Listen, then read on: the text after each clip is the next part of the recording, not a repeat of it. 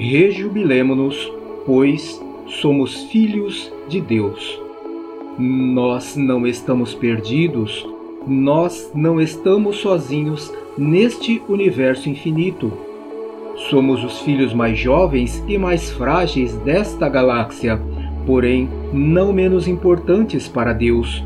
Por mais tormentoso que nos pareça o momento, não devemos desalentar. A vida na Terra é apenas um ciclo transitório de aprendizagem e os momentos difíceis não tardarão a passar. Porém, necessitamos fazer a nossa parte com tenacidade e vigor. Ao ver a corda estendida, compreenda que a escalada é de nossa competência e nosso anjo protetor se encarregará de nos auxiliar à subida. Antecipe-se às adversidades comuns. Não permita que tuas forças escasseiem sem a devida resistência. Aprenda a identificar os mínimos sinais de perturbação para assegurar a superação. Seja o médium de si mesmo, reagindo aos pensamentos aflitivos de ansiedade e medo, reagindo aos sentimentos de mágoa, ódio e rancor, reagindo ao coração angustiado e ao corpo dorido. E de que forma? Cantando, dançando, cultivando plantas e flores, cuidando do meio ambiente, lendo um bom livro, conversando com um amigo, reverenciando as belezas do planeta, fazendo o bem. A mente é poderoso manancial energético. Por isso, mantenha a sua vibração mental em alto nível, com alegria e otimismo, evitando assim que as perturbações comuns criem raízes profundas.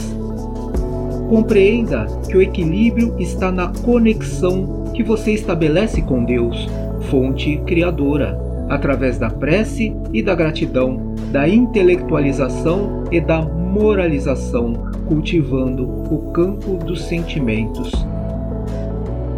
Viva intensamente o dia de hoje, construindo sentimentos sublimados de amor e de solidariedade, de compaixão e de caridade. A vida é seu maior patrimônio. Cuide de sua saúde, cuide da sua vida. Alimente-se das energias cósmicas a cada duas horas, inspirando profundamente e expirando lentamente e suavemente pela boca. Beba muita água. Cuide-se, ame-se em primeiro lugar. Façamos assim o exercício de abstração das tensões da vida material para que possamos assim manter as condições ideais dessa máquina abençoada que é o nosso corpo físico. E não se esqueça de sua responsabilidade para com a coletividade. Cuide dos irmãos menores, inclusive aqueles outros que nos servem de alimento. Pois até quando tal condição se manterá em nosso comportamento cristão? Repensemos isso também já é chegado o momento de compreender que podemos nos desprender aos poucos de a eles impor tal sofrimento. Exercite o próprio corpo para que nos obedeça ao comandamento com absoluta perfeição. Não se ocupe demasiadamente das aquisições da matéria ou da posse dos bens terrenos. Por vezes, eles te perturbarão para em breve tempo vos deixar por isso não valerão o teu esforço. A fé pura e racional é o fruto dessa compreensão, e é pela fé que o espírito se fortalecerá. Por isso te dizemos outra vez: nós não estamos perdidos, nós não estamos sozinhos neste universo infinito.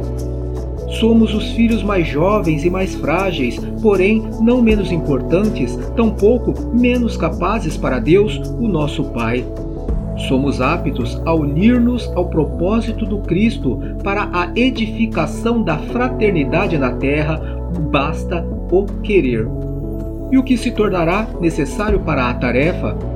A fé, a gratidão, a esperança, o amor e a caridade quão importante neste momento é edificar tais virtudes em nós e para nós, para que a fraternidade se consolide como legado divino.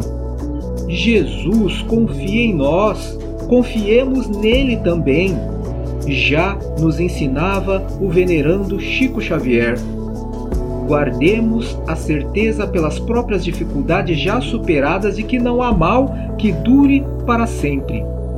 E se nós outros já superamos centenas de encarnações nestes milênios já vividos, não há o porquê de existirem mais dúvidas de que o pior já passou.